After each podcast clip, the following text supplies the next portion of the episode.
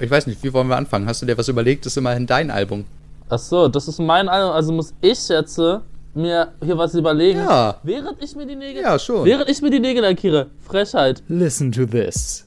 Herzlich willkommen zurück zu Plattenbau, dem Podcast, wo Dennis und ich, Jonas, einmal monatlich abwechselnd über unsere Lieblingsalben sprechen. In diesem Monat geht es um Psychedelic Jungle von The Cramps, eines der Lieblingsalben von Dennis, der jetzt an der Reihe ist.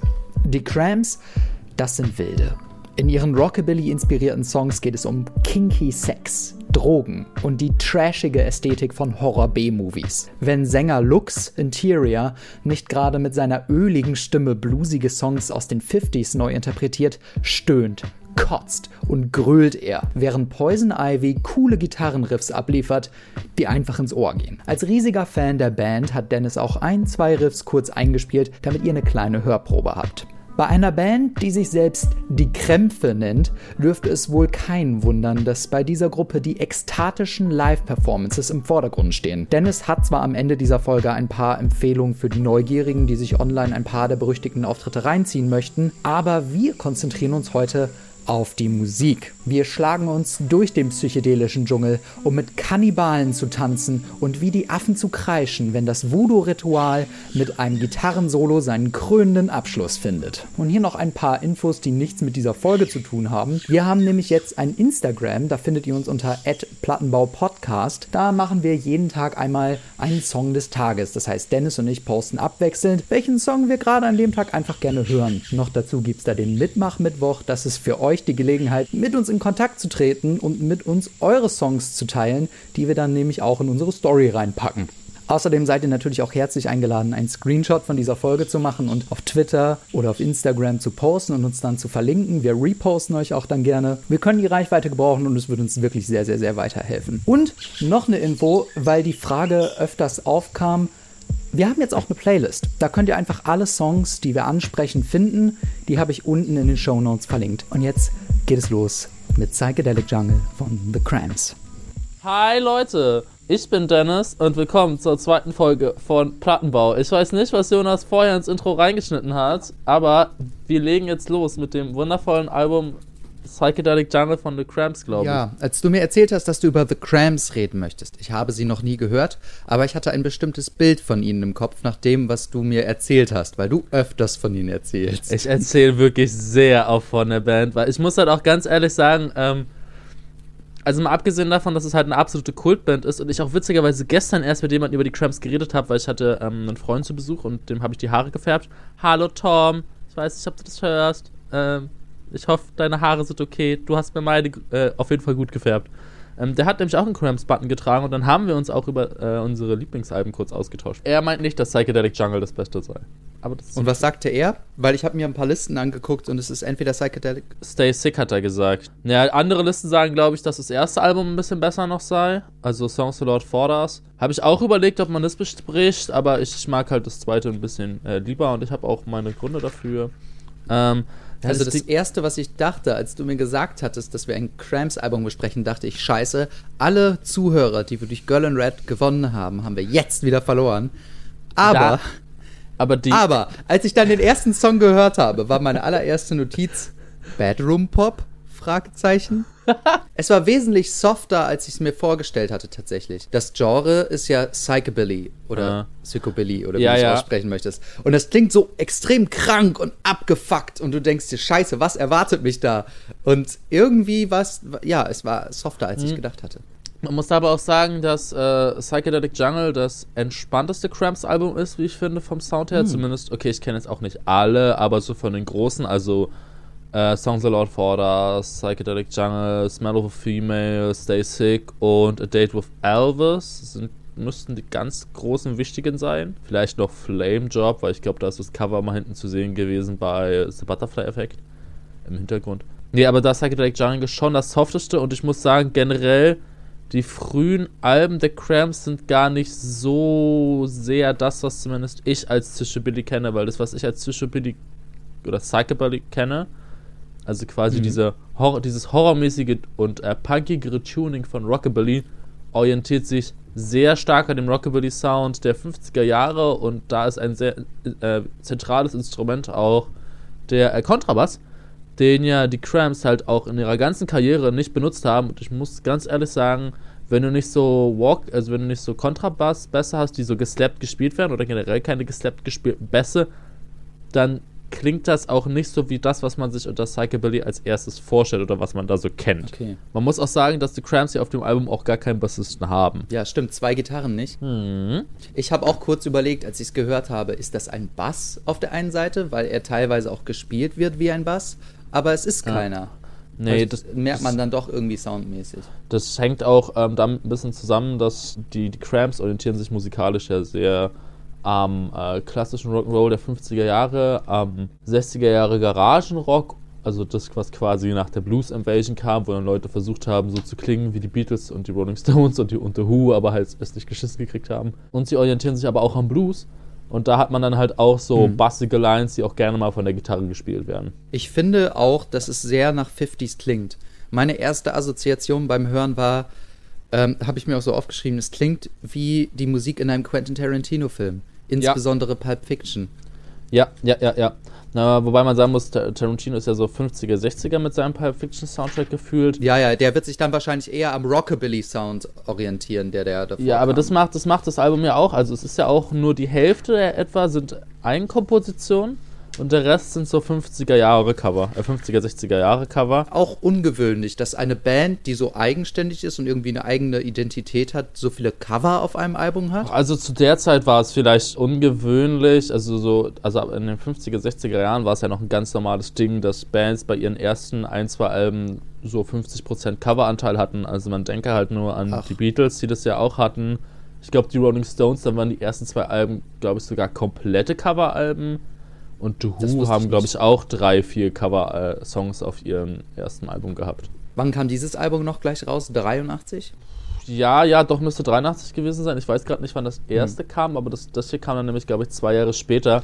Und die witzige Vorgeschichte dazu ist ja auch, dass. 81. 81 war es. 81. Okay. Ja. Die, die witzige Vorgeschichte ist nämlich, dass. Du hast ja auch schon über die Gitarren geredet. Der Gitarrist, der jetzt hier dabei war, ist Kid Congo Powers gewesen. Der hat vorher bei The Ja. Gun Club gespielt. Das ist eine Ja, ähnlich wichtige Post-Punk-Band gewesen. Äh, vielleicht werden wir in einem anderen Podcast auch mal über äh, The Gun Club reden.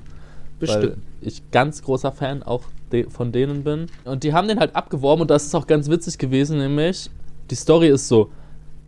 Äh, auf den ersten zwei Releases, ähm, Gravest Hits und Songs the Lord Forders, hat, äh, war der Gitarrist Brian Gregory, hieß der, glaube ich.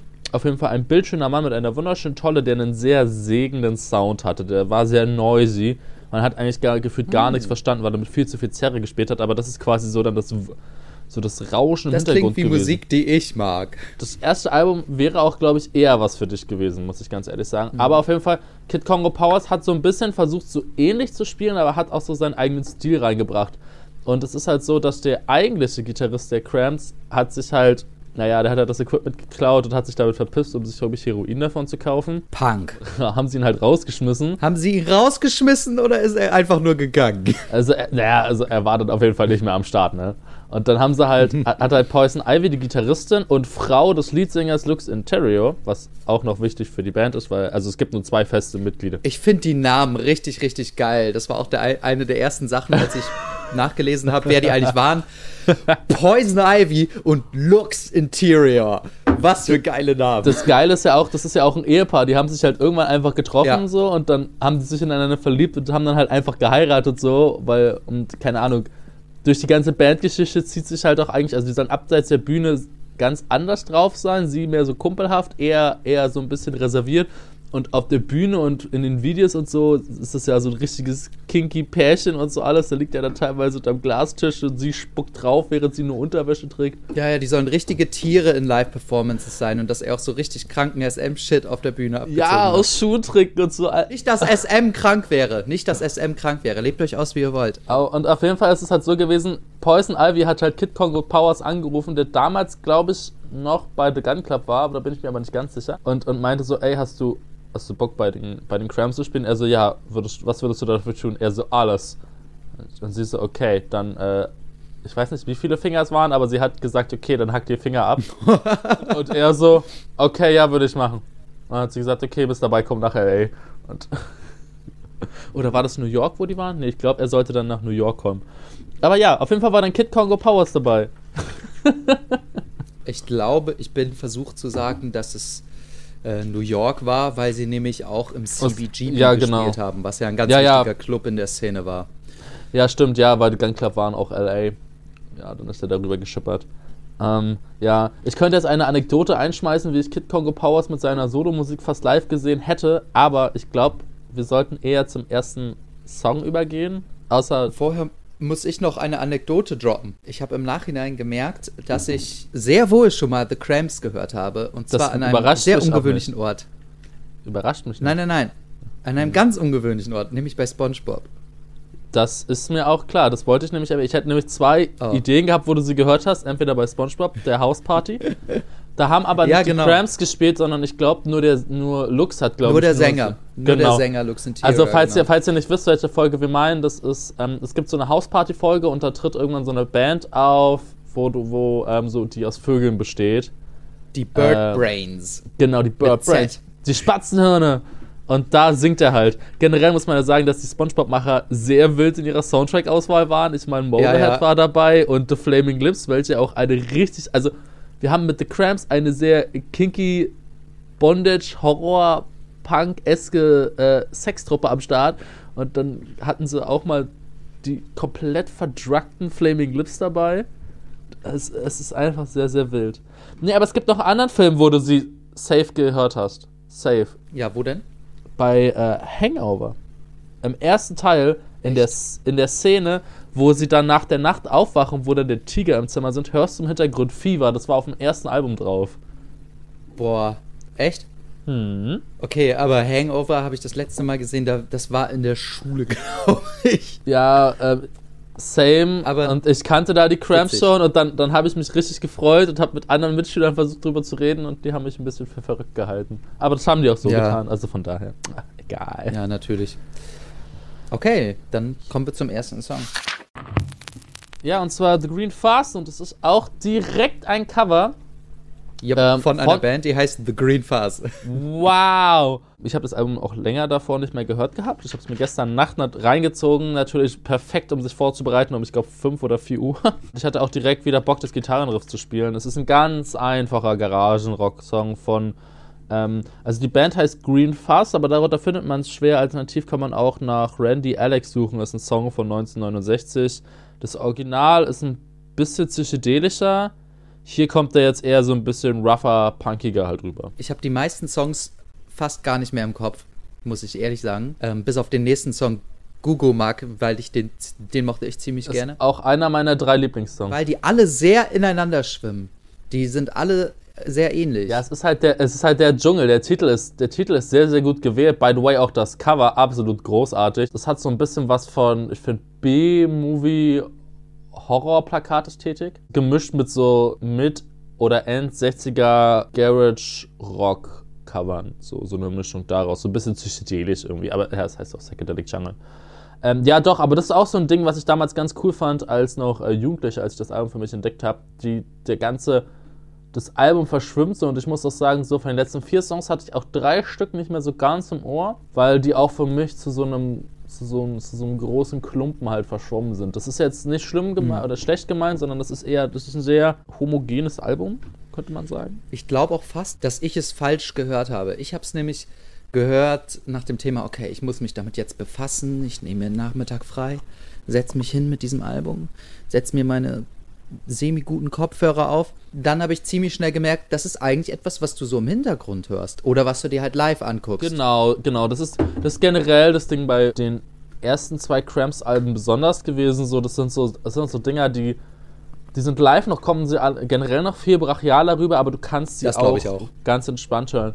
Ich muss übrigens auch sagen, eigentlich ist Psychedelic Jungle zwar mein Lieblingsalbum der Band, aber mein Lieblingsrelease ist eigentlich ein anderes, nämlich die Compilation äh, Off the Bone müsste das sein. Mal abgesehen davon, dass die Vinyl nämlich ein 3D-Cover hatte und das im Jahr, ich glaube, 83 oder so oder, ein, oder 82, ähm, vereint es quasi die besten Songs vom ersten und zweiten Album und die komplette erste EP ist drauf.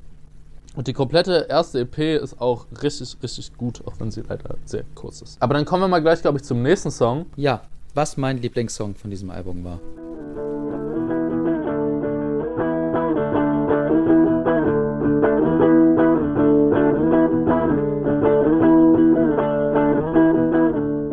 Ist auch, ähm, Fun Fact für die Gitarre, ein sehr, sehr spaßiger Song, weil der halt ähm, sehr eindeutig zweistimmig ist. Äh, ist ein Cover auch wieder von, oh Gott, wie heißt der? Ronnie, Ronnie Cook. Und das war eigentlich so ein, so ein ruhiger Schunkel-Rock'n'Roll-Song. Also das ist jetzt nicht so was Wildes gewesen, wie man es von Chuck Berry kennt, sondern eher so was ganz Entspanntes mit Saxophon, was so ein Ja. bisschen, aber so eine creepige Stimmung haben sollte. Worum geht's denn in den Song, Jonas? Warum soll ich dir das jetzt sagen? Also ich, das Einzige, was ich ähm, im Kopf hatte, was ich dazu gerne gesagt hätte, ist, dass es so ein bisschen nach Surfer-Rock klingt. Also ich weiß nicht, ich Mhm. finde auch, das könnte in der Spongebob-Folge oder bei Pulp Fiction laufen. Das passt Ja. vom Sound wie die meisten Songs hier total rein. Ich finde die meisten Texte auch gar nicht so interessant auf diesem Nee. Album. Ich finde es auch schwierig, was zum Schreibstil der Cramps zu sagen, weil die meisten eben Cover sind und die Songs, die sie selber schreiben, unterscheiden sich stilistisch, stilistisch auch nicht sehr. Nee, also es ist halt auch, man muss auch ganz ehrlich sagen, die Cover, die auch alle ausgewählt sind, passen auch sehr gut zu den Eigenkompositionen. Und Ja, ich frage mich halt auch voll. wirklich, was zuerst da war, ob erst die Eigenkompositionen da waren oder erst die Cover und dann man mit Eigenkomposition aufgefüllt hat. Green Fuzz und, und Green Door, die beiden, also der erste und der letzte Song, sind quasi so die große Klammer und dazwischen findet halt, finden halt so Dinge statt wie Monster, die rumlaufen, Tote, es geht irgendwie um Voodoo-Praktiken, um Höhlenmenschen. Das fand ich auch sehr geil an dem Album, dass es dieses Thema des Dschungels gibt, wo Genau. die Teenager zu Wilden werden und alles ist total primitiv und die verhalten sich auch so. Yes, yes, yes. Und es geht auch teilweise auch um eher primitive Bedürfnisse und so. Und ähm, auf dem ersten Album war es mehr, hat man mehr versucht, mit den Horrorfiguren an sich zu spielen. Der einzige richtige Überbleibsel davon ist halt jetzt Gugu Mag. Und ähm, dazu möchte ich erwähnen, dass äh, wenn man auf Genius geht, und ähm, da gibt es ja manchmal so Erklärungen für die, für die Songs. Und Ja. wenn man da auf Gugu Monk geht, da gibt es halt, das ist der einzige Song auf dem Album, der, der, der wirklich Erklärungen hat auf Genius. Da wird dann immer je nach Textstelle sich gefragt, okay, was für ein Wesen ist denn jetzt der Gugu Monk? Und dann ist es entweder, hm, okay, ist es jetzt so, was ein Wer ist das jetzt so ein Werwolf? Oder ist er jetzt doch eher so ein Zombie? Oder ist er einfach nur ein äh, horny Teenager? Man, man weiß es nicht. Man weiß es, Es nicht. ist auf jeden Fall so ein, so, so ein horny Teenager, aber ich stelle mir den nicht vor wie so ein bulligen Sportlertypen, der so die ganzen Frauen angeiert, sondern wie so, ein- so, ein, so einen schmalen, schlachsigen Typen, der so ein bisschen schmierig ist. ja, so wie, so wie Lux halt, ne? ja. Lux war ja auch der, also für die, die nicht wissen, wie Lux in äh, Interior aussieht, der sieht äh, ein bisschen aus wie so ein Iggy Pop. Kann man, kann man schon sagen. Mhm. War auch meine Assoziation. Nur ein bisschen nicht direkt vercrackter, aber so, also man, wenn man Iggy Pop und Lux nebeneinander stellt, würde man schon sagen, okay, Lux ist ein bisschen der mehr so kinky ist, der mehr so into, into Horror ist, so einfach auch vom Look her. Mehr Leder. Ja, mehr Stöcke Schuhe. Bei Google Mark möchte ich nur ganz kurz hinweisen auf die schöne Zeile I'm the Night Headhunter looking for some head. Ja, danke, die wollte ich nämlich auch noch erwähnen. Weil die ist nämlich im Original, also es ist ja wie gesagt ein Cover, und im Original ist die nämlich anders. Und zwar, da wird gesagt, looking for a head, was halt einfach nur ist, okay. Das habe ich mir schon fast gedacht, weil ich weil einige Songs waren mir dafür, dass sie aus den 50ern oder 60ern kommen sollen, dann doch zu sexuell explizit. Genau, und er hat, das wurde halt hier halt ein bisschen abgeändert, so um, um zu sagen, haha, äh, ich suche Head. Ähm, ich hoffe, wir müssen unseren Zuschauern nicht erklären, was Head bedeutet in dem Zusammenhang. Es bedeutet Blowjob für die nicht Na, Eingeweihten. naja, nicht nur Blowjob, auch, ähm, oh Gott, was ist eine schöne Umschreibung für, für Kuni, Kunilingo. Kunilingus, okay, okay. Ja, Gugu mag auf jeden Fall ein, ein sehr schöner Horrorsong. Der kam auch vor in Texas Chainsaw Massacre 2, by the way, im Soundtrack. Auch sehr passend. Ja, hast du den geguckt? Ich habe den nicht geguckt, weil ich mich nie getraut habe. Aber natürlich kennt man Ausschnitte und so. Ja, es kann auch nur Ausschnitte. Ähm, der gute Mark hat ihn bestimmt gesehen. Safe. Was ich abschließend noch zu Gugu Mark einfach nur sagen wollte, ist halt ein schöner Song. Naja, der hat sich halt auch sehr spaßig auf der, auf der Gitarre gespielt und da habe ich halt auch wieder gemerkt, echt, wie viel ich von diesem Album früher als Jugendlicher gespielt habe. Gefühlt nahezu das halbe Album. Also jetzt nicht die Soli, die sind zwar auch immer recht simpel gehalten gewesen, aber. Ja, aber man muss nichtsdestotrotz sagen, dass vor allem Poison Ivy einer der besten Gitarristen des Genres ist, meiner Meinung nach. Einfach weil. Dazu kommen wir dann nämlich auch gleich im nächsten Song. Die hat es einfach drauf gehabt, ein sehr tightes und punktgenaues Spiel zu haben. Und war aber sehr simpel, trotz hohem Wiedererkennungswert. Ähm, mal eine kurze Frage. In Anbetracht der Tatsache, dass das fast alles Cover sind. Wie viel eigene Komposition und Gitarrenarbeit fließt da denn noch mit rein? Also eigener Sound. Dazu würde ich jetzt nämlich beim nächsten Song direkt kommen, und zwar Rocking Bones, der das nämlich sehr gut ähm, zeigt, beziehungsweise was auch das Großartige bei den Cramps war. Weil viele Bands der Zeit haben einfach ja auch nur, oder auch in den äh, 60ern und 50ern, haben einfach nur Songs genommen und, naja, ich sag jetzt mal, mehr oder weniger die so versucht nachzuspielen. Und Rocking Bones ist zum Beispiel im Original so ein, relativ schneller, flotter Rocker, so, so ein bisschen Chuck Berry-mäßig äh, von Ronnie Johnson. Und die Version jetzt hier auf dem Album von den Cramps, die ist ja sehr ruhig und sehr schleppend. Ich mochte den Song früher gar nicht mal so sehr. Aber als ich mir jetzt nochmal den Kontrast angehört habe, habe ich, hab ich den nochmal ein bisschen mehr lieben gelernt. Natürlich muss man sagen, die Riffs und die Akkorde sind jetzt nicht alles Eigenkomposition und so. Aber man hat halt quasi das Orgi die Originale genommen und man hat sie halt in den Kontext der Ästhetik der Cramps gepackt. Und bei dem Song merkt man es halt ganz krass, weil das dann dementsprechend halt auch ein ganz anderer Song ist und auch eine ganz andere Stimmung bekommt so. Es hat eher so was sehr Düsteres und auch so, so manche Sachen im Hintergrund, die da auch stimmlich passieren, die hat man zwar irgendwie so ähnlich im Original gehabt, aber man hat sie halt neu interpretiert. Und dadurch kriegt das alles einen ganz eigenen Klang. Das habe ich noch. okay, ich habe mir bei Google Mag am Ende äh, notiert: geil, Affenlaute. Genau. Und bei drei, also bei diesem Song jetzt ganz am Ende: geil, Kotzlaute. Das ist halt auch das Ding bei Lux gewesen, so, weil ähm, er hat es zwar nicht geschafft, die Magie der Bühne aufs Album zu fassen, aber, und da kommt auch, und deswegen ist, finde ich, das zweite auch, auch besser als das erste, es ist wesentlich besser im Mix. Alles, was man nicht an Raum füllen konnte, hat man versucht, durch so Soundeffekte zu füllen und Dux arbeitet ganz, ganz viel mit seiner Stimme. Beziehungsweise, ich glaube, teilweise machen es auch andere Bandmitglieder, aber da ist einiges an Arbeit drin gewesen. Man merkt auch manchmal irgendwie in den Intros oder so, dass dann da noch so komische Geräusche so im Hintergrund sind und man fragt sich halt manchmal, okay, was ist das jetzt? Aber es steht, trägt auf jeden Fall sehr, sehr gut zur Stimmung bei. Muss ich nochmal drauf achten, wenn ich es nochmal höre. Ich habe mir natürlich auch das Album, was du mir noch empfohlen hast, auch auf die Hörliste gepackt. Ähm, das erste Song ist Lord Forders. Mhm. Ja, da würde ich aber auch sagen, alternativ hör dir vielleicht, ah, ich, ich werde nachher mit dir drüber sprechen. Also das Ding ist halt, ja, so ja. Songs The Lord Forders, dass da, das, das das, das, brummt halt einfach ein bisschen mehr durch den äh, Stil vom äh, anderen Gitarristen. Aber ist halt ein Album, ne? Also wenn du es halt kürzer und knackiger dir reinfahren willst, wäre vielleicht die Graves Hits EP ein bisschen besser, die auch zeigt, was für eine großartige Gitarristin nämlich Poison Ivy ist. Weil da ist unter anderem ein sehr interessantes äh, Surf and Bird Cover drauf, das auch immer live für viele Ekstase gesorgt hat, vor allem durch die Performance. Also ich glaube, da gibt es auch ähm, eine Story, wo dann Lux irgendwie eine Dealer aus dem Boden gerissen hat von der Bühne und dann damit im Takt der Musik dann irgendwo rumgeschlagen hat. Und es ist auch der Song Human Fly drauf, der unglaublich simpel ist. Also so, also der ist ja wirklich, boah, das ist halt so ein richtiger gefühlt Anfängersong, aber der ist halt richtig tight gespielt und da kommen dann auch die simplen und eigentlich schon fast langweiligen Riffs richtig gut zur Geltung. Noch eine Sache, die ich zu den Lauten mhm. sagen wollte, dass die ja auch total in diese primitive Ästhetik reinspielen. So, da hast du erstmal die Affenlaute, die ja, ja, ne, diesen primitiven, wilden Vibe haben und dann die Kotzlaute. So, du bist auf einer Sauftour vielleicht, du kotzt, weil du es nicht mehr halten kannst. Das ist etwas sehr, sehr, sehr Wildes. Und wir gehen jetzt aber noch tiefer rein in den psychedelischen Dschungel. Genau, weil jetzt kommt Voodoo Idol. Voodoo ist ja ein Wort, das stark aufgeladen ist. Also ich glaube, jeder hat irgendwie da Bilder von Hühnerknöchern im Kopf oder zumindest der, der Puppe, die man so bearbeiten kann. Es ist aber ja, ja. was war, es ist eine Religion der Karibik, richtig? Oh, da bin ich gar nicht so sehr drin. Ich glaube, die Band hat es auch eher entlehnt aus diesem Horror oder generell aus diesem B-Movie-Bereich so. Mhm. Also das hat, das zieht sich ja durch die ganze Karriere, dass da von der Ästhetik ganz, ganz viel kommt und sie gefühlt auch jedes schwarz-weiß Horrormonster äh, mal in einem Song verwirklicht haben.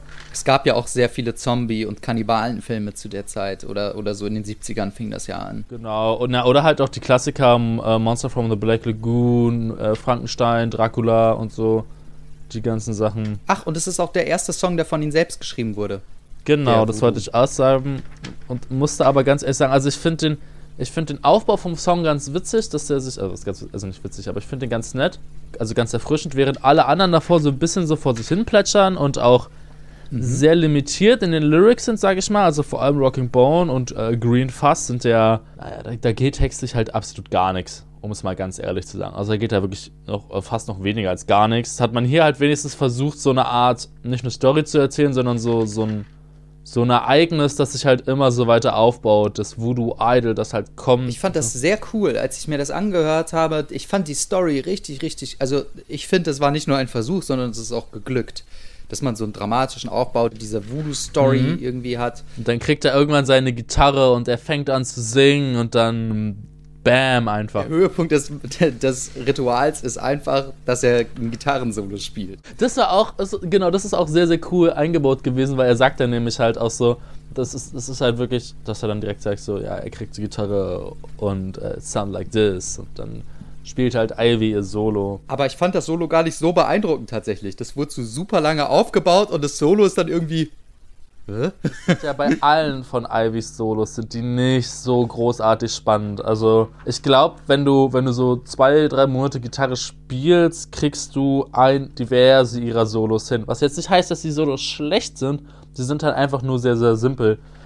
Was ähm, aber auch in die Ästhetik passt. Meistens hat mich das auf dem Album auch nicht sonderlich gestört, aber in diesem Song wurde über mehrere Verse dramaturgisch aufgebaut, dass dieses Gitarrensolo kommt. Und dann ist es halt nur so simpel. Das, das hat nicht so gut funktioniert für mich, finde ich. Ja, ich, muss auch sagen, äh, wenn ich ganz, ganz ehrlich bin, es ist jetzt auch, abgesehen halt vom Text, jetzt nicht gerade einer meiner Lieblingssongs auf dem Album.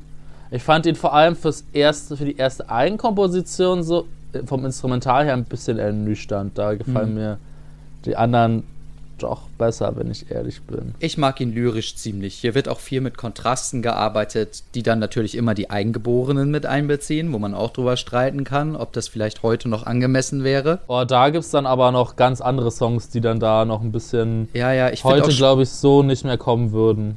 ich find auch später hier einen Song, der auch noch auf diesem Album ist, ich muss gleich nochmal gucken, welcher es war, wo ich mir wirklich gedacht habe, hui. Also das ist schon Meinst ziemlich du den mit den Na. The Natives Are Restless? Ich glaube ja, ja. Der war schon. Ja, also, der war. Das, da habe ich mir auch gedacht, so, oh, okay. das sind diese ganz alten Bilder, dass man glaubte, der Westen sei viel zivilisierter als die Primitiven im Dschungel und äh, auf diesen ganzen Inseln, die können ja nichts außer Menschen essen und so. Und ich glaube, Kannibalismus Aber- ist auch ein Thema, was immer wieder kommt. Ja, ja, und das ist ja aber auch das Ding. Ähm, äh, Cramps sind ja eigentlich wirklich nur.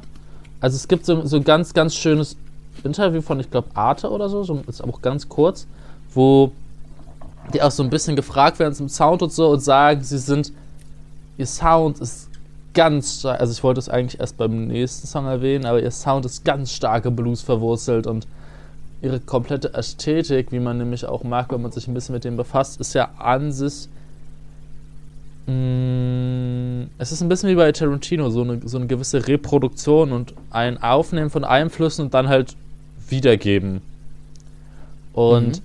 ich, ich würde denen das jetzt auch gar nicht so negativ, diese Songs ankreiden, äh, das Weltbild, das sie da vermitteln, weil es ist halt, das ist halt auch ein Produkt seiner Zeit am Ende des Tages Ich glaube auch, dass viel davon eine Reproduktion ist von dem, was in der Popkultur passiert ist.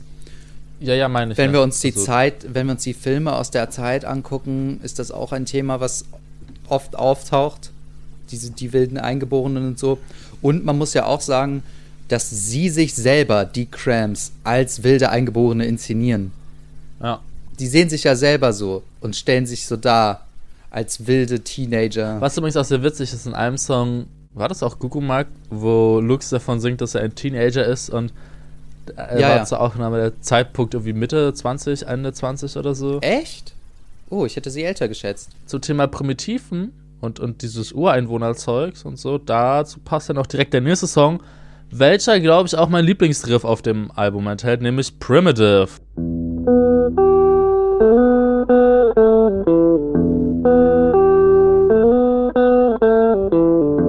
Was auch ein Cover ist von den Groupies, was damals eher ein entspannter Garagenrocker war, hier jetzt aber zu einem richtig schon, na, es ist jetzt nicht so direkt so urbluesig, aber, aber da stimmt der Blues, auf dem halt auch der Rock'n'Roll aufbaut, der schwingt da ganz klar mit. So sehr sogar, dass ähm, das eigentliche Hauptriff, was die Groupies auch damals schon gespielt haben, man könnte sagen geklaut oder zumindest stark inspiriert von Smokestack Lightning ist, von Howl und Wurfeln oder so.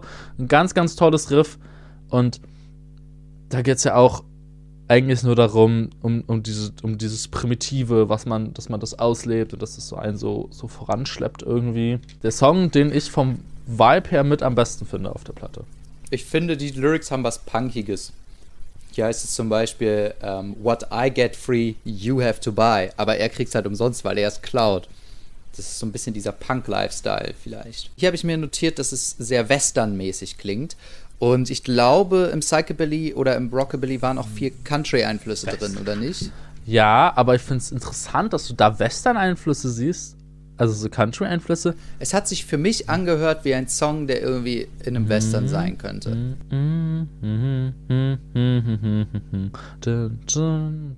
Doch, kann sein. Aber es ist eigentlich eine Bluesnummer. Es war ja auch nur eine Assoziation. Ah, okay, okay. Aber was ich, okay. was ich gelesen habe, ist, dass Rockabilly halt der größte Anteil kommt aus dem Blues. Das hört man ja auch ganz stark. Mhm. Und der Rest ist halt Country. Aber dass eben auch ein Teil aus, aus dem Country kam. Ja, aus ja. diesem mittleren Westen. Und dass der, der Rockabilly so eine Perversion des Countrys war, weil Country ja eigentlich noch zahmer ist. Ja, aber die Idee war irgendwie damals ja auch bei Elvis, dass die halt, die haben irgendwie Country machen wollen, aber haben dann da, oder Blues, und dann war aber irgendwie noch das andere jeweils drin und das war dann irgendwie das Coole daran, was irgendwie so groß und neu war. Ich finde, das ergibt so einen so einen amerikanischen Sound, weil Country ist, also so einen gesamtamerikanischen mhm. Sound, weil Country ist ja eigentlich eher weiße Musik. Ja. Also zumindest Na, nicht nur eher. Nicht, so. nur, nicht nur eher. Ich, mir fällt auch kein schwarzer Country-Sänger ein. Und der Blues ist eben die schwarze Musik. Und ja. Psychobilly ist ja noch einmal die Perversion von dem Rockabilly-Sound. Oder ist Perversion das richtige Wort? Weiterentwicklung? Na, ich tue mich, ich muss ganz ehrlich sagen, ähm, ich tue mich bei Psychobilly als, als neues Genre manchmal halt echt ein bisschen schwer. Also bei den okay. Cramps kann ich es verstehen, wenn es ein neues, wenn man es als neues Genre auffasst, aber also ich möchte jetzt natürlich die ganzen Psychos und, und Neo-Rockabillys und so jetzt dem nicht auf die Schlips treten, aber ich finde, was ganz viele Bands in dem Bereich machen, zumindest von dem, die ich gehört habe, ist halt auch nur ein etwas aufgepimpter, moderner, hochgeschraubter Rockabilly. Wo man dabei man natürlich dann sagen könnte, dass dieses hochgeschraubte halt der Punk ist, den man halt reingeschoben hat. Aber ich finde, dass mhm. ganz viel halt vom Psycho, für mich zumindest, kommt eher aus der Ästhetik, die man drumherum aufbaut und weniger aus der eigentlichen Musik an sich. Okay, das Thema primitiv setzt sich fort auf dem nächsten Song. Caveman. Caveman. Also Höhlenmensch. Ein, auch wieder eine Eigenkomposition und ähm, die fand ich eigentlich. Also, sie ist auch sehr primitiv. ja, die Lyrics werden sehr, werden so vorgetragen, als wenn es ein Höhlenmensch singt, der noch keine Grammatik kann. Ist auch ein bisschen clever gewesen, so, weil ähm, dieses wiederholende Caveman ist ja auch immer an der exakt derselben Stelle in einem Block halt untergebracht und so. Und das ist auch eher ein instrumentaler Song dadurch. Das musst du mir nochmal erklären. Was meinst du mit erst in einem Block untergebracht? Naja, es gibt ja, also man schreibt ja Verse in einer bestimmten Zeilenanzahl. Ah, okay, das meinst du gut, okay. Aber es ist ja immer so äh, zwei Zeilen und dann Caveman. Und dann Rock Beat oder Caveman. Get down. Also es kommen halt immer erst zwei Zahlen und dann kommt halt ein Caveman. ja, die ganzen Caveman-Sounds, die am Ende kommen, sind natürlich auch sehr kreativ. Auf dem Lyric-Sheet, was ich mir gerade angucke, steht auch nur U bei jedem Mal, aber das U klingt jedes Mal ganz anders. ja.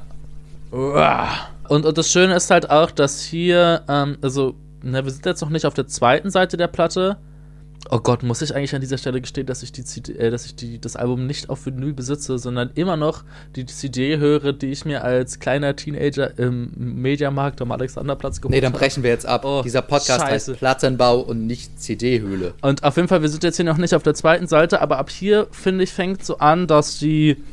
Okay, wir hatten natürlich auch schon bei Google Mark eine coole äh, Interaktion der beiden Gitarren, aber es wird hier auch immer deutlicher, weil hier hat auch Kid Congo Powers, glaube ich, das erste Mal so richtig ein Solo drauf. Ivy hat auch ein Solo auf dem Song, aber Kid Congo Powers kriegt ja auch erstmals so ein eigenes, der ja vorher eher im Hintergrund aktiv war, beziehungsweise es ist ja auch seine Aufgabe in der Band gewesen, aber Jetzt sind wir bei The Crusher. Ich habe echt die meisten Songs nicht im Kopf. Überhaupt nicht. Ja, Ich bin äh, ehrlich. du- Crusher. Auch krass, das erste Wort des Liedes ist Rape. Mhm. Ne, das Ding halt bei dem Song ist, er macht ja hier die Stimme ganz, ganz komisch beim Singen. Und ich habe mich gefragt, ob er das selber, ob er sich das selber ausgedacht hat. Und er hat, er sagt ja auch mittendrin im Song, hört er auf zu singen und er redet dann so ein bisschen was. Und ich dachte, boah, krass, wie kreativ. Dann habe ich mir das Original angehört. Und da muss ich ganz ehrlich sagen, The Crusher auch so mit mein, der Song auf dem Album, den ich am wenigsten mag. Obwohl ich ihn ja immer noch natürlich mag, ne? Also es, ich mag eigentlich alle Songs von dem Album. Ich finde auch, der fällt sehr raus, weil es thematisch eben hier um einen Wrestler geht. Und ja, das ist Ja. etwas sehr Maskulines, was man auch gerne mit dem Wort primitiv gleichsetzen kann. Aber ich fand auch, dass er äh, sehr rausgefallen ist. Ja, äh, ich glaube, sie haben ihn auch, vielleicht haben sie ihn einfach nur zum Füllen rausgepackt, einfach nochmal zu zeigen, dass, äh, was der Lux alles so mit seiner Stimme machen kann. Das ist ja das Witzige an der Stimme von Lux übrigens. Ich finde, er hat jetzt nicht so die, die krass komplexe Stimme irgendwie im eigentlichen Sinne, sondern er hat eine sehr, sehr verspielte Stimme und er ist äh, sehr virtuos und kreativ in der Nutzung. Und so wie er sie hier nutzt, so ein bisschen so auf tiefer und auf ein bisschen rauer, dachte ich, boah, krass, voll die coole Idee. Dann habe ich mir das Original angehört von The Noves, was ein ähm, 50er Jahre Surf Ga Garage Rock Song ist. Und die Version von den Cramps klingt fast genauso. Die Cramps haben ein bisschen mehr Pfeffer reingepackt, so die schalten den Turbo ein bisschen hoch, aber die Stimmenintonation ist sehr ähnlich. Bei dem, bei dem äh, Sänger des Originals von The Noves klingt es sogar noch ein bisschen ähm, gewollter von der Stimme her. So ein bisschen stärker gepresst, die Stimme, aber ich, ich würde zum nächsten gehen. Eine Eigenkomposition und ich finde den witzigsten Song auf dem Album. Ich finde auch, als ich den Titel gelesen habe, wusste ich schon, ich mag dieses Lied. Don't eat Oder? stuff off the sidewalk. Nein, nein, warte, warte, warte. Listen to this. Und dann setzt das Riff ein. Eines der coolsten Riffs auch auf der Platte. Das ging, glaube ich, um die Zeit in New York, wo die ziemlich broke waren. Und Ja, man soll halt nichts vom Bordstein essen, ne? Ja, Also, ja, was irgendwie auch dadurch, dadurch kommt, dass die halt ja auch alle gerne mal so ein bisschen äh, diese Drogens genommen haben. Was? Und da, und also man munkelt, ne? Man Wie munkelt. können sie? Frech einfach, richtige Twitter-User. Und auf jeden Fall, das dann, glaube ich, während, äh, also auch während diverser Trips und so, sich halt, ähm, ich glaube, es war sogar Lux, sich so dachte so, oh, äh, was ist denn das Geileste auf dem Boden? Kann ich das essen? Sollte ich das essen? Ich glaube, so war die Story irgendwie darum, dass äh, er manchmal ein bisschen zu komische Filme dann geschoben hat. Aber selbst wenn nicht, ist es einfach eine Lebensweisheit, die jeder von uns in sich aufnehmen sollte. Vor allem, wenn man mal in New York ist. Don't eat stuff off the, äh, off the sidewalk. Besonders in New York nicht. Das tut euch nicht gut. Es tut mir gerade ein bisschen weh, dass ich nicht mehr zu diesem Song sagen kann, weil ich, ich liebe den wirklich sehr. Ich, also der hat, einen, der hat auch einen besonderen Platz in meinem Herzen irgendwie. Okay, oh, okay, dann sind wir jetzt auf der B-Seite. Kein Find My Mind, neunter Song. Ähm, ich habe nicht viel aufgeschrieben, außer schöne Gitarrenarbeit, weil beide Gitarren sehr gegeneinander spielen, augenscheinlich, und damit doch irgendwie zusammenspielen. Das war, glaube ich, der Punkt, wo ich mir sehr sicher war, dass mir das jetzt zu anstrengend wird. Ich habe ein paar Songs vorher schon gemerkt, das alles ist sehr gleichbleibend. Ich wusste auch nicht, was mir der Song sagen will, muss ich ganz ehrlich sagen. Also es ist halt irgendwie wieder so ganz komische Bilder, so auf dreckig gemacht und es sind bestimmt ein paar Anspielungen an die äh, Popkultur drin, die ich nicht verstanden habe, einfach weil ich kein Kind der 60er Jahre bin. Wenn ich so drauf gucke, ist schon ganz interessant. Im ersten Vers geht so, äh, ich habe einen schwarzen Anzug und äh, teure Alligator-Lederschuhe, ich bin erfolgreich, ich habe alles bezahlt. Und in, äh, im zweiten Vers geht es dann darum, er hat in die Kristallkugel geguckt und in die Sterne und alles und er findet trotzdem immer noch nicht sein Mind. Und dann später wendet er sich ans Gesetz, quasi ruft das FBI und so und findet es immer noch nicht. Also ich glaube, es geht in den einzelnen Versen darum, wie er die verschiedenen Aspekte des Lebens ausprobiert und nichts funktioniert wirklich. Weißt du, was übrigens witzig ist? Wir haben zwar schon über Gitarristen und Gitarristin geredet und über den Sänger, aber noch nicht über den Schlagzeuger. Das stimmt, aber ich finde das Schlagzeug auch nicht sehr beeindruckend. Es ist oft einfach nur dumm, dumm, dumm, dumm, dumm, mhm. Der Schlagzeuger ist Nick Knox. Ich glaube, der hatte sogar äh, ein Face-Tat über der Augenbraue bin mir nicht ganz so sicher. Er war seiner Zeit voraus. Er war seiner Zeit definitiv voraus. Eigentlich alle Rapper mit Facehead, große Cramps-Fans. Ich finde, er ist aber ein gut, sehr, sehr guter Schlagzeuger gewesen, weil er sich nicht zu schade war, diese ganz simplen Sachen einfach so durchzupowern und äh, auch immer, es klingt sehr stumpf, aber einen sehr einfachen Beat sehr gut gehalten hat. Naja, wenn du als Drummer das Tempo halten kannst, ist, glaube ich, das die Mindestanforderung. Mein, nein, nein, das meinte ich jetzt nicht, sondern dass du ähm, zum Beispiel Ringo. Ringo mhm. oder auch äh, Meg White von den White Stripes, die gelten ja jetzt zumindest auf den ersten Blick, außer für Schlagzeuge jetzt, vielleicht jetzt nicht als so große Virtuosen an ihrem Instrument, im Gegensatz zum Beispiel zu äh, Keith Moon von The Who. Einfach weil sie sehr ruhig und reserviert gespielt haben, aber das ist ja irgendwo auch wichtig, so dass du weißt, wo, was deine Funktion ist und wie du dich halt mhm. im Song positionierst dann. Aber trotzdem mit Teil bist, das Ganze nach vorne zu treiben. Ich würde jetzt nicht sagen, dass Nick Knox ein überheftiger Schlagzeuger des Todes war oder so, aber Nein. er hat einen guten Job gemacht und ich, ich wollte ihn einfach nur erwähnen, weil ich auch einfach eine Möglichkeit haben wollte, zum nächsten Song überzugreifen. Nick Knox, Shoutout an dieser Stelle, wir machen jetzt den Jungle Hop. Auch wieder ein Cover, diesmal sogar von äh, Kip Tyler. Ich habe hier nur hingeschrieben, dass das Cover ziemlich langweilig ist. Und wir sind auch in Afrika jetzt. Ja, genau. Ich habe mir irgendwie noch ganz fett hier Soundeffekte hingeschrieben weil hier auch wieder sehr viel mit der Stimme gearbeitet wird, auch im Hintergrund, um auch den Song so ein bisschen zu füllen, weil die Band hatte ja das Problem, dass sie halt äh, bei einigen Sachen, die sie covered waren, gab es ja auch immer so Chöre im Hintergrund oder, oder so, also so Call-and-Response-Chöre oder äh, gewisse Instrumente, die einfach nicht beherrscht wurden, hat man das versucht anders zu füllen und der Song ist halt ein gutes Beispiel dafür. Sie geht auch jetzt richtig hart nach vorne im Vergleich zu denen davor. Schon so auf einem Niveau mit The Crusher. Ich fand cool, dass am Anfang Sex, Sex gesagt wurde. auch in so einem ganz lust, in so einer ganz lustigen Teenagerhaften. wir sagen jetzt das Wort Sex, weil das ist edgy und cool. wir sind Plattenbau. Wir stehen für Qualitätsjournalismus gemacht von 13-jährigen Jungs für 12-jährige Jungs. Oh, oh. Ja, wir sind die großen, die coolen Nachbarskinder, die ein Jahr älter sind. Ja, oder? Aber wenn wir schon bei komischen Lauten sind, dann muss ich auch noch mal wieder an dieser Stelle die sehr authentischen Affenlaute hervorheben. Ja. Auch ja. sehr mochte. Hier allerdings werden sie ja in Zusammenhang gebracht mit der afrikanischen Bevölkerung. Und äh, da, da äh, ja, sind wir wieder beim Grenzwert. Wir können aber gerne weiterspringen. Ich finde die Songs gar nicht langweilig. Ich finde die im Kontext des Albums langweilig. So für sich das ist der ganz nett. Eher. Ja, ja, klar, auf jeden Fall. Also ich muss auch ganz ehrlich sagen, ich würde jedem Song von diesem Album diversen anderen Interpreten des Genres oder der Zeit halt auch vorziehen, bin ich ganz ehrlich. Aber wie das halt nun mal so ist, auch auf großartigen Alben gibt es halt auch Songs, die halt im Vergleich zu anderen halt nicht ganz so geil sind. Was ja nicht heißt, dass das schlechte Songs sind. Ich äh, finde, der fügt sich auf jeden Fall gut in dieses Thema, dieses Dschungelthema. Auf ein. jeden Fall.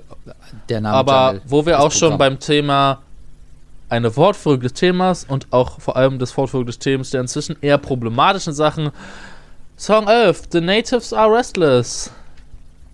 Eine Eigenkomposition. Der klang cool, fand ich. Ja, definitiv. Ähm, ich habe mir in meinem ersten, also als ich den Text mir jetzt gestern nochmal um vier oder ich glaube, es war da Minimum, schon fünf, wenn nicht sogar schon fast sechs Uhr, habe ich mir gedacht, okay, nach dem Voodoo-Song kommt jetzt der Indianer-Song. Ich weiß gar nicht, ob man Indianer noch so sagen darf. Ich habe nachgeguckt aus Interesse und zwar wird ganz am Anfang gesagt, there's an uprising on Watusi Street. Und ich habe nachgeguckt, was Watusi bedeutet und ich glaube, das war eine Stadt in Scheiße, jetzt habe ich es natürlich vergessen. In Französisch-Polynesien oder so oder irgendwo da unten, auf jeden Fall im Australien-Bereich. Okay, also ist das irgendeine obskure äh, Popkultur-Anspielung, die wir wieder nicht verstehen, weil wir nicht aus der Zeit kommen und nicht uns die B-Movie-Scheiße reingezogen haben, die die sich reingezogen haben. Auf den Philippinen. Auf den Philippinen war das. Vielleicht ist es auch eine Anspielung, die wir nicht verstehen, aber ich glaube, Hm, man hat meine die ja. Philippinen gewählt, weil das so weit weg ist und weil man das assoziiert mit Primitiven und, und mit Ureinwohnern. Und ich finde es krass, dass hier ja auch Menschen gegessen werden. Also dieser Glaube, dass Mhm. fremde Kulturen wild sind und Menschen essen, ist da mit, mit drinne. Es taucht der Witch Doctor auf, was ja nicht mal etwas ist, was in, in den Philippinen Großtradition ist, sondern was auch wieder aus dem Voodoo kommt. Deswegen dachte ich halt auch, es geht halt um ähm, amerikanischen Ureinwohner und Vorurteile, also dem Vorurteils-Klischeebild von früher ähm, mit dem Hexendoktor und äh, die machen alle wilde Tänze und so und da geht's mächtig ab und die essen Menschen und so eine Scheiße. Ja. Ähm, ich dachte deswegen, es geht, also vor allem auch, weil Natives ja eigentlich schon auch, Nee. ähm, weil es sind ja Amerikaner, deswegen dachte ich, die meinen amerikanische Ureinwohner. Also Natives heißt einfach nur eingeborene Ureinwohner. Das muss nicht Native American Ja, ja. sein. Ja, ja, klar, aber ich meine halt, ähm, wenn man das schon als amerikanische Band sagt, dachte ich halt, vor allem weil es eine Eigenkomposition ist, dass sie damit dann halt auch amerikanische Ureinwohner meinen. Ich glaube, es sind alle damit gemeint. Vor allen Dingen, weil, also man kann das bestimmt so deuten, aber ich glaube, gerade dadurch, dass man das irgendwie hier in den Philippinen verortet, meinen die irgendeine eine Fantasieform der Ureinwohner, die gar nicht wirklich existiert, sondern dieses sehr primitive Ding, was man da irgendwie früher im Kopf hatte. Kontext ist ja in dem Fall auch ganz, ganz wichtig und Hm. die kommen ja, wie gesagt, aus diesem, aus diesem B-Movie-Pulp-Bereich und da ist ja auch immer wieder, man ist irgendwo und es gibt irgendwo äh, crazy Ureinwohner, die dann all diese typischen Stuff machen, Tänze, Hexendoktoren, Menschen essen, durchdrehen. Ich fand es auch so sehr interessant, dass sie in der, in, in der dritten Strophe dann singen, dann das so singen, dass der Dschungel auf einmal in der Stadt ist. Und dass jetzt auf einmal Ja. die Natives, die restless sind, das sind sie selber, die gerade Party machen. Ja, und dass ja auch die, die, die normalen Leute halt irgendwie Angst haben. War das nicht auch irgendwie so? Ja, Der Song ist auf jeden Fall cool. Also der macht auf jeden Fall Spaß. ich finde den auch cool. Mm, Ich finde ihn trotzdem, ich finde trotzdem im heutigen Kontext kritisch und würde eine Band so einen Song, glaube ich, auch rausbringen, würde ich ihn auch nicht mehr feiern. Da könnte Ja, man natürlich ja. sagen, okay, warum findet man, findet man ihn dann heute, einen alten Song noch cool?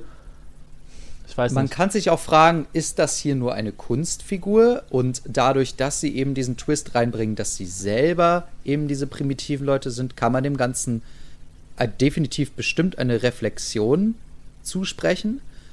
Also ich glaube nicht, dass irgendeiner von den Cramps so rassistisch war, wie es die Bilder hier vermuten lassen Na. können. Mhm. Ähm, aber ja, die Texte sind auf jeden Fall problematisch. Ich finde, Ja. es ist wichtig, dass man das sagt und bespricht, aber dass man sich daran auch nicht aufhängen sollte. Nee, also es ist, also ich muss auch ganz ehrlich sagen, wir reden heute auch hier von ganz anderen Dimensionen als, weiß ich nicht, Rap ist da ja immer ein ganz gutes Beispiel, wo dann halt auch Künstler ähm, das N-Wort sehr häufig benutzen oder wirklich stark homophob sind, auch einfach nur um äh, homophob sich ausdrücken als Füllwörter oder um, oder um den Text zu füllen, weil man nicht weiß, was man sagen soll. Da ist der künstlerische Anspruch dann auch irgendwo ein anderer. Der Song endet, endet auch mit Jungle Drums. Ich glaube, es wird auch in den Lyrics erwähnt und am Ende wechseln die Drums zu so Bongos oder so und es kommen wieder die schönen Laute aus dem Mund von Lux Interior. Wir haben diese, diese Jungle Drums, dieses Jungle Drums-mäßige gibt es auch an ein paar anderen Stellen auf dem Album. Mhm. So mal hier und da im Intro blitzt das immer mal wieder so ein bisschen kurz durch. Ah, Wollen wir zu Under the Wires gehen? Der zeigt auch eine Seite von den Cramps, die auf diesem Album bisher sehr unterrepräsentiert war, die dann aber vor allem in den späteren Alben sehr, sehr wichtig wird, nämlich neben dieser B-Movie-Ästhetik, nämlich auch eine sehr sexuelle Ästhetik. Ja, wobei das Sexuelle hier ja auch eindeutig irgendwie assoziiert wird mit dem Primitiven. Also man, man Ja. verkommt irgendwie zu einem Tier, wenn man sehr sexuell ist. Das ist ja auch ein gewisses Bild, was sie vermitteln. Ich mochte den Song auch sehr. Er ist an sich sehr schleppend. Er geht nicht so nach vorne wie andere Lieder. Aber textlich finde ich den großartig und vor allem Der ist richtig ultra die- lustig.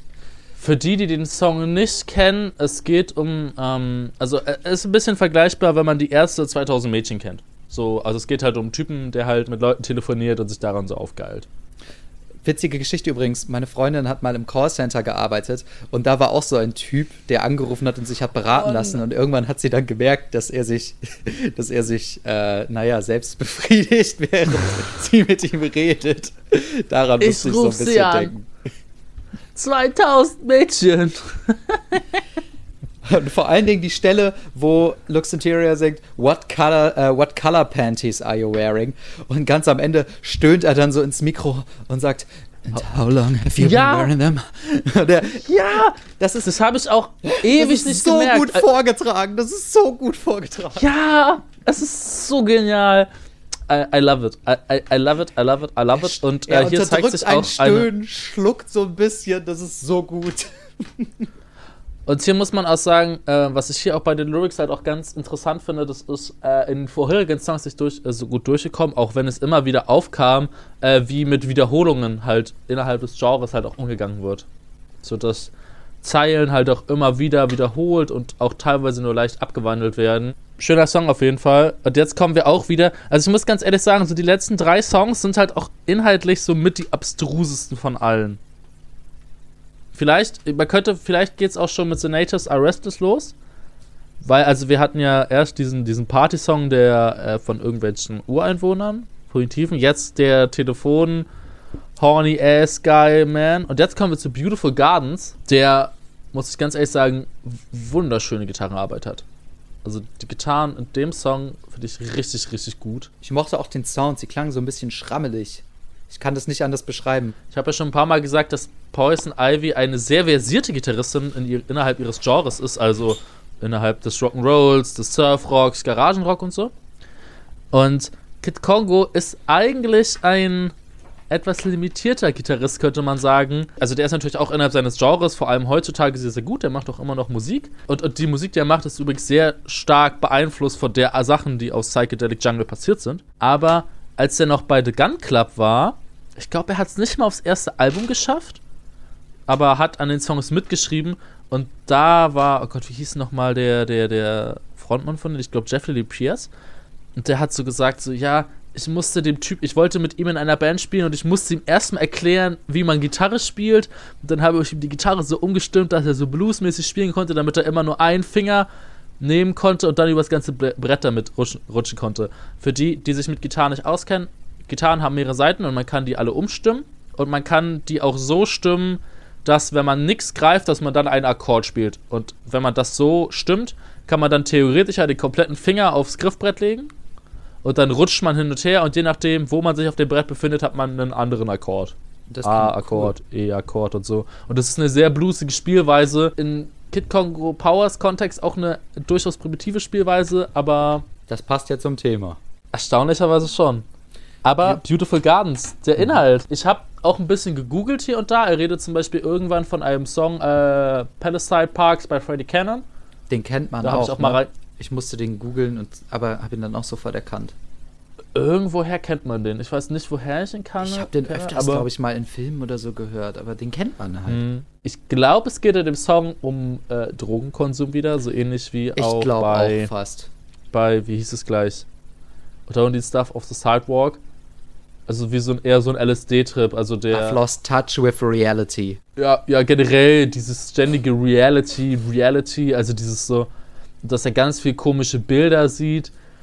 Klingt ein bisschen für mich nach einem Horrortrip, den du halt schiebst, wenn du halt so in diesem, in diesem Monster-Mindset so drinne bist. So, Mhm. Weil er redet ja auch von, von Spiders. Spiders, in My Eyelids, in My Eyelids und Ghosts in the Cheese und so. Übrigens, ich liebe diese Zeile. Ghost in the Cheese. Es ist großartig, oder? Ja. Generell aber auch der Stimmeinsatz auch hier nicht komplett anders als davor, aber mal noch so ein bisschen, so ein bisschen manischer, noch so ein bisschen panischer. Es ist halt so ein typischer Song, wo, wo, wo man sich halt fragt, okay, was meint er damit? Und ich glaube, den hat er auch einfach nur runtergeschrieben, weil er halt irgendwie mal sowas schreiben wollte. Auf jeden Fall war das Outro ein bisschen komisch. Ja, ich fand's aber eigentlich ganz cool. Am Ende singt er dann auch nochmal, You know something, music sure sounds better than it used to be. Äh, than it used to. Und an, dem, an dem Moment dachte ich mir, eine, eine Band aus den 80ern, die die Musik spielt aus den, aus den 50ern. Also ich fand das sehr ironisch. Ich fand das sehr ironisch. Ja, man muss auch sagen, äh, The Cramps haben ja auch eine Weile lang mit dem, mit dem, mit dem Verurteil zu kämpfen gehabt, dass sie ja eigentlich auch nur eine Retro-Erscheinung sind. Was aber ja, finde ich, auch ein bisschen arg übertrieben ist, wenn man bedenkt, dass zum Beispiel die ganzen Cover, es kommt jetzt, glaube ich, noch, genau, der letzte Song ist ja auch noch ein Cover, aber alle Cover, die man hier drauf hatte, sind, oder fast alle, sind doch sehr wirklich gut im eigenen Kontext platziert. Wir verlassen jetzt das Album mit der äh, Green Door, Mhm. welcher ein Cover ist von Jim Malone von 1956. Und das ist so eine Art jazzmäßiger Popsong oder so. Ich mochte sehr die Dynamik, dass es im, in der Strophe leiser gesungen war und im Chorus dann gebrüllt wurde. Das Ja. ist ein ne Kontrast, der mir sehr gut gefallen hat. Obwohl da dieser laut-leise-Wechsel ist, ist es ja ein sehr ruhiger Song. Ich mag den sehr, weil er halt eine schöne Klammer bildet. Eben, weil du halt diese Tür hast und hinter dieser Tür befinden sich dann halt so bestimmte Sachen. Also das hat irgendwie auch an sich schon entweder was Beginnendes, aber auch gleichzeitig so was Abschließendes. Es ist halt wieder ein Green-Song, wie halt auch schon der erste. Es ist wieder ein Cover. Er hat auch so ein bisschen was Fiebertraummäßiges, was auch zu dem Song davor passt. Das finde ich ein ganz nett gewählter Abschluss halt, weil er halt auch die Ästhetik des Albums halt zusammenfasst gut. Also generell ist natürlich das Album sehr homogen, aber du hast ruhige Momente und dann hast du auch ganz plötzlich wieder diese lauten Momente. So ruhig zum Beispiel sowas wie äh, Primitive oder Rocking Bones und dann aber halt auch wieder so laute Momente wie The Crusher oder Caveman und den Jungle Hop. Wie lässt sich das ungefähr einordnen eigentlich, historisch? Wie passt es in die 80er? Punk, Ähm, Punk passt- ist vorbei und jetzt kommen sie Aber hier. man muss, aber man muss halt sagen, dass The Cramps ja in, zu den, die waren ja im CBGBs aktiv, also Mhm. auch schon Ende der 70er. Das heißt, es ist Äh, quasi die vielleicht sollten wir Phase. kurz sagen, CBGB ist ein Club, der war sehr wichtig für New Wave Bands wie Talking Heads und Blondie. Also ein sehr wichtiger und, na, Szenenclub. Boah, du bist der Erste, von dem, dem ich höre, dass es halt wichtig für New Wave ist, statt zu sagen, das ist ein wichtiger Punk-Club. Aber das CBGBs, da hingen halt New Wave-Bands, also da hingen halt die Punk-Bands wie Ramones rum oder Ja. halt jetzt auch The Cramps, aber halt auch alle, die den Punk-Ansatz genommen haben und daraus was Eigenes gemacht haben. Okay, wie gesagt, die Cramps oder halt auch zum Beispiel Blondie. Okay, okay. Es tut mir leid. Ich wusste halt, dass Talking Heads und Blondie da gespielt haben und das sind für mich eher New Wave Bands. Aber okay, gut. Da äh, würde ich dir auch, würde ich dir auch zustimmen, aber die sind ja auch irgendwo im Punk verwurzelt. Aber gut, ja. CBGB sehr wichtig für die Punk-Szene. Punk war ja ein Ding, das halt ja nochmal so ein richtiger Turbo war, halt um auch alte Musik zu entdecken und halt daraus ganz viel Neues zu machen. Also so um die Zeit rum jetzt, so Anfang der 80er kam ja dann auch der Post-Punk, wie du ja auch eben meintest, wo der eigentliche Punk ja schon tot war und das, was vom Punk noch übrig war, hat sich dann noch ein bisschen ra radikalisiert, wurde extremer und die ganzen Leute, die aber auch schon vorher so ein bisschen dabei waren, gingen dann aber auch eher so in, in ganz viele neue Richtungen und haben versucht, das, was man mit dem Punk gemacht hat, irgendwie noch mit neuen Sachen zu kombinieren. Es gab um die Zeit nämlich auch äh, ein äh, Rockabilly Revival durch die Stray Cats. Ich würde jetzt nicht sagen, dass die Cramps da irgendwie mit beeinflusst von sind. Ich finde, die waren nämlich immer sehr eigenes Ding für mich. Aber sie sind, ähm, auch wenn ich meine, dass sie an sich nicht nur eine Retro-Erscheinung sind, sind sie doch so etwas, das ja immer wieder mal aufkommt. So eine Band, die halt alte Einflüsse aufgreift und dann halt versucht, was Neues daraus zu schaffen. Ich finde es interessant, dass sie diesen Retro Rockabilly Blues Sound spielen, während gleichzeitig der Post-Punk stattfand. Und im Post-Punk waren sehr viele Leute angepisst vom Punk, weil der Punk laut denen einfach nur Bluesmusik normal war. Und dass der Punk sich so Ist er- ist er aufgespielt ja auch. hat. Ja, ja, aber ich finde es interessant, dass die Cramps dann noch einen Schritt weitergehen und dann sogar so viele Cover spielen und so. Ich würde ich würd die Aussage ein bisschen anders fassen. Punk ist am Ende auch nur aufgedrehter Rock'n'Roll gewesen. Unter Verwendung des Power-Akkords, sag ich mal. Aber wenn man sich mal so die, die Gitarrentabs und so alles anguckt, ist da, da sind eindeutige Parallelen auch in der Spielweise zu Größen wie Chuck Berry zu finden. Ja. Und, und The Cramps, doch, die gehen dann halt noch den Schritt zurück, beziehungsweise das ist halt, mh, das ist halt eine Band, die hätte halt auch nicht funktioniert, wenn diese Beziehung zwischen Poison Ivy, Lux Ontario halt nicht da gewesen wäre, weil die sind ja auch zusammen gewesen. Ja, der ist übrigens leider schon verstorben, 2009. bis zu seinem Tod waren übrigens er und Poison Ivy noch zusammen und auch einziges, die einzigen beiden beständigen Mitglieder der Band. Und eine ihrer großen Leidenschaften war ja der Rock'n'Roll an sich und dieses, das sind ja auch richtige Musikdigger gewesen. Also die Cover, die sie drauf gepackt haben, das sind jetzt nicht so die typischen Cover, die man halt irgendwie so erwartet aus der das Zeit. Gefühl hatte das ich sind- auch. ja, im Endeffekt ist das ja auch irgendwo auch so eine Gegenbewegung, wenn man bedenkt, dass ja auch durch den Post-Punk, aber auch durch den Prog-Rock Musik sich mehr weg von seinen bluesigen Wurzeln bewegt hat. Mhm. Und das haben sie auch in diesem Interview gesagt für Unarted, dass die Musik, die sie machen, ist fest verwurzelt im Blues und im Rock'n'Roll in ganz reiner Form. Warum liebst du gerade dieses Album so sehr? Also die Cramps haben mehrere Phasen. Man sagt ja so, dass die erste EP und das erste Album eine Phase sind, dann so Psychedelic Jungle und dann eigentlich so quasi das, was danach kam oder das, was nach Smell of a Female kam. Und ich finde im Kontext zu den Sachen, die davor kamen, es ist halt hier alles ein bisschen klarer, also vor allem der Mix. Die Stimmung ist so ein bisschen ruhiger, was man eigentlich auch von The Cramps so nicht gewohnt ist, weil das ja wirklich eine sehr extrovertierte Band ist, eine sehr, sehr laute, reizüberflutende Band. Also im Vergleich zu vorher ist es nicht nur ruhiger, sondern halt auch so ein bisschen klarer im Soundbild her. Also es wirkt auch nicht so matschig wie, im, äh, wie die Gitarren auf dem ersten noch. Die Stimme ist auch viel klarer, man weiß besser umzugehen mit den Geräuschen, die man dann halt noch stimmlich eingebaut hat im Hintergrund. Die Alben danach, finde ich, die gehen mir dann doch zu sehr Richtung, also die mag ich zwar auch, aber die gehen mir dann mehr zu sehr Richtung klassischer Rock'n'Roll. Wäre das Album jetzt hier eher, finde ich, so einen 60er-Jahre-Vibe, den 60er-Jahre-Vibe ausstrahlt, kommen, sind die Sachen danach für mich eher so Richtung 50er Jahre verstärkt und es geht mehr in die Richtung, was man sich und auch unter klassischem Psychobilly vorstellt, also dieses, dieses Rockabilly-mäßige. Was zwar cool ist, aber äh, ich habe eine ganz große Liebe für den Garagenrock der 60er Jahre, so Mitte 60er bis Ende der 60er und das spiegelt sich soundmäßig hier ganz stark wieder. Und das Album gibt mir eine innere Ruhe. So. Wie hörst du das Album, wenn du es hörst? Boah, das ist ganz, ganz unterschiedlich, aber ähm, sehr oft, wenn ich halt auch nicht weiß, was ich anmachen soll, nehme ich das auch und lasse es dann einfach so, so ein bisschen so halb im Hintergrund laufen. Mhm. Freue mich dann über bestimmte Songs. Es ist meistens Primitive, über den ich mich sehr, sehr freue, wenn der läuft. Ähm, den ich auch öfters einfach mal, wenn ich nicht weiß, was ich auf Gitarre spielen soll, dass ich dann einfach über das Riff so ein paar Minuten spiele. Ja, also es ist halt einfach auch ein, es ist eins dieser Alben, die. Gott, wie lange höre ich denn das jetzt schon? Ey, locker. Es hat, auch, hat das auch was mit Jahren deiner oder- ganzen Musiksozialisierung zu tun, weil das ja auch die Musik ist, die du so spielen gelernt hast auf Gitarre? Ja, genau. Also das Ding ist halt auch, ich, ich höre dieses Ding jetzt irgendwie schon so seit acht Jahren und es ist halt auch, bewegt sich auch auf einem Niveau, dass ich ohne weiteres halt auch nicht in der Perfektion, aber doch spielerisch irgendwo auch erreichen kann, was mir eine gewisse Freude bereitet. Und äh, The Cramps sind auch ähm, jetzt nicht so extrem wie Bowie, aber doch schon so, ein, so, so, eine kleine, so eine kleine Pforte in Richtung von, hey, das ist so eine Kultband, da geht es nicht nur um die Musik an sich, sondern auch so ein bisschen um das Meer, um das Drumherum, um die Mhm. Bands, die halt auch in dem Kontext spielen, so. Die gesamte Ästhetik, die Bühnenästhetik. Genau. Aber auch an sich um so ein bisschen auch Musik dicken. Also ich würde jetzt nicht sagen, dass ich mich hinsetze und mir Cover reinziehe, die, also die, die Originalinterpretationen von den Cramp-Songs reinziehe. Hin und wieder wird es doch getan. So. Also es, es ist auf jeden Fall eine Band, die halt einem ermöglicht, halt mehr als die eigentliche Musik an sich zu bekommen. Das mag ich eigentlich generell an Musik gerne. Ich glaube, meine Lieblingssongs hier waren Gugumak auf jeden Fall. Ich glaube, Voodoo Ja. Idol mochte ich auch ganz gerne. Don't Need Stuff off the Sidewalk. Und The Natives Are Restless. Ich glaube, äh, ach nee. Äh, und Under the Wires natürlich, der auch großartig war.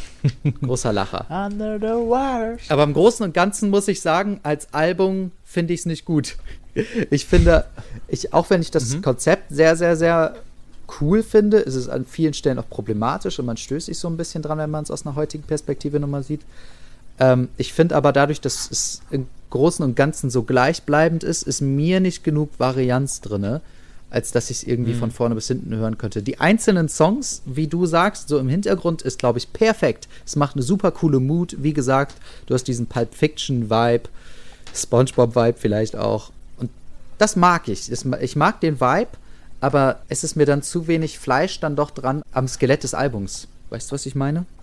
Hm, doch, doch, das kann ich verstehen. Also zumindest das, äh, was mir auch in den letzten Monaten halt auch aufgefallen ist, als wir über Musik geredet haben, also auch vor allem über das Konzept Album an sich, geht es dir ja auch ganz viel darum, dass ein Album halt auch eher so ein Erlebnis ist dann für dich. Mhm. So ein bisschen wie, wie, wie bei Filmen so, dass du dir die Zeit halt auch richtig so dafür nimmst dann. Genau. Und Psychedelic Jungle ist halt, ist das halt nicht so ganz, ne? Das ist, da sind halt coole Songs drauf und wenn du halt die Stimmung von der Platte magst, dann gibt die dir auch ganz viel. Aber es ist jetzt nicht so wie zum Beispiel so ein David Bowie-Album, wo es dann so richtig die krasse Dramaturgie gibt. Ich kann es gar nicht beschreiben, aber ich finde die einzelnen Songs auch nicht so interessant, dass ich sagen würde, wow, das ist ein super geiles Album wegen der Songs, sondern wenn Ja. dann wirklich eher der Vibe. Ich finde, man kann es Ja. vielleicht gut hören im Auto, wenn man. Du fährst jetzt kein Auto in Berlin, ne? Ich eigentlich auch nicht. Aber du kannst es sehr gut im Auto hören, beim offenen Fenster, wenn du durch die Stadt fährst im Sommer oder am Badesee oder so. Ich habe es früher ganz oft auch gehört, als ich durch die Stadt gefahren bin. So, das war auch eins meiner Alben, mit dem man, mit dem man das ganz gut machen konnte, wenn man so S-Bahn gefahren ist, ganz viel. Ja. Ähm, Werde ich bestimmt nochmal ausprobieren. Ich habe mir auch noch ein paar Alben notiert. Ich höre nochmal rein, genauer. Auf jeden Fall. Ne, also mir fällt jetzt auch nichts Großartiges ein, außer die Tatsache, dass es halt The Cramps auf jeden Fall eine Band ist, wenn man sich für Musikkultur interessiert und auch für so ein bisschen Kultbands, sage ich mal, schon sehr wichtig ist, weil sie halt auch, also es muss nicht das Album sein, es kann eigentlich fast jedes Album sein, weil es ist halt einfach eine Band, die halt auch andere sehr wichtig beeinflusst hat, wie zum Beispiel ähm, The Black Keys, hast du ja vorhin schon genannt, die haben ja was Mhm. davon von denen gecovert und auch die White Stripes sind auch ganz große Fans gewesen. Iggy Pop war auch angeblich großer Fan. Das wundert mich auch nicht. Also das ist halt auch eine dieser Bands, wo du halt weißt, okay, die haben jetzt nicht so viele Hörer irgendwie am Ende des Tages gehabt, aber der Einfluss für Musik, also es ist so eine typische, die Lieblingsband deiner Lieblingsband. So, Mhm. in die Richtung geht das. Oh, und zieht euch mal, zieht euch mal ein, was die so live gemacht haben. Da ging einiges ab. Kannst auch du was als, die, empfehlen? als die schon Eine bes- Eltern waren. Kannst du eine bestimmte Performance empfehlen, die dir jetzt so spontan einfällt? es, sie haben eine Performance gemacht in einer, ich glaube, es war in einer Irrenanstalt in den Oh. Ende der 70er. Oder es war ein Gefängnis, ich bin mir nicht ganz sicher, aber ich glaube, es war eine Irrenanstalt. Und ansonsten kann ich empfehlen, äh, Surfing Bird Live-Auftritte sind, äh, also Live-Performances sind eigentlich immer ganz geil. Und einen ihrer letzten Dinger, ich glaube, das war von 2006, wo Luke's Interior auf der Bühne halt auch schon so aussieht wie so eine halb verweste Leiche, aber halt einfach immer noch so einen Spirit reinlegt, den man sonst eigentlich nur von einem Iggy Pop oder halt Mick Jagger in dem Alter kennt. Okay, das sollte man sich, glaube ich, noch angucken. Das werde ich auch auf jeden Fall verlinken. Dankeschön, Dennis. Immer wieder gerne. Kann ich jetzt auf Stopp drücken? Ja, du kannst jetzt auf Stopp drücken. Geil! So, hier meldet sich nochmal Jonas zurück aus dem Editorial. Ich hoffe, euch hat diese Folge gefallen und ihr hört vielleicht auch mal rein bei Psychedelic Jungle. Ich muss jetzt auch sagen, dass ich während des Schnitts und auch die letzten Tage nochmal öfter reingehört habe in das Album und es gefällt mir doch, doch erst besser zu dem Zeitpunkt, wo wir aufgenommen haben. Es ist echt sehr, sehr, sehr chillig und wie gesagt, wer Pulp Fiction mag, der soll das mal hören. Man kann es auch sehr gut beim Kochen hören. Das macht auf jeden Fall Bock. Nächsten Monat sprechen wir über eines meiner Lieblingsalben und zwar über Charlie von Charlie XCX. Das erste Mal, dass Dennis wirklich mit einem aktuellen Pop-Album konfrontiert wird. Ich bin sehr gespannt. Wir nehmen in ein paar Tagen auf. Das war's für diesen Monat. Wie gesagt, wir würden uns sehr freuen, wenn ihr von dieser Folge einen Screenshot macht und den in eure Story postet. Wir hören uns dann am 13. März wieder. Ciao.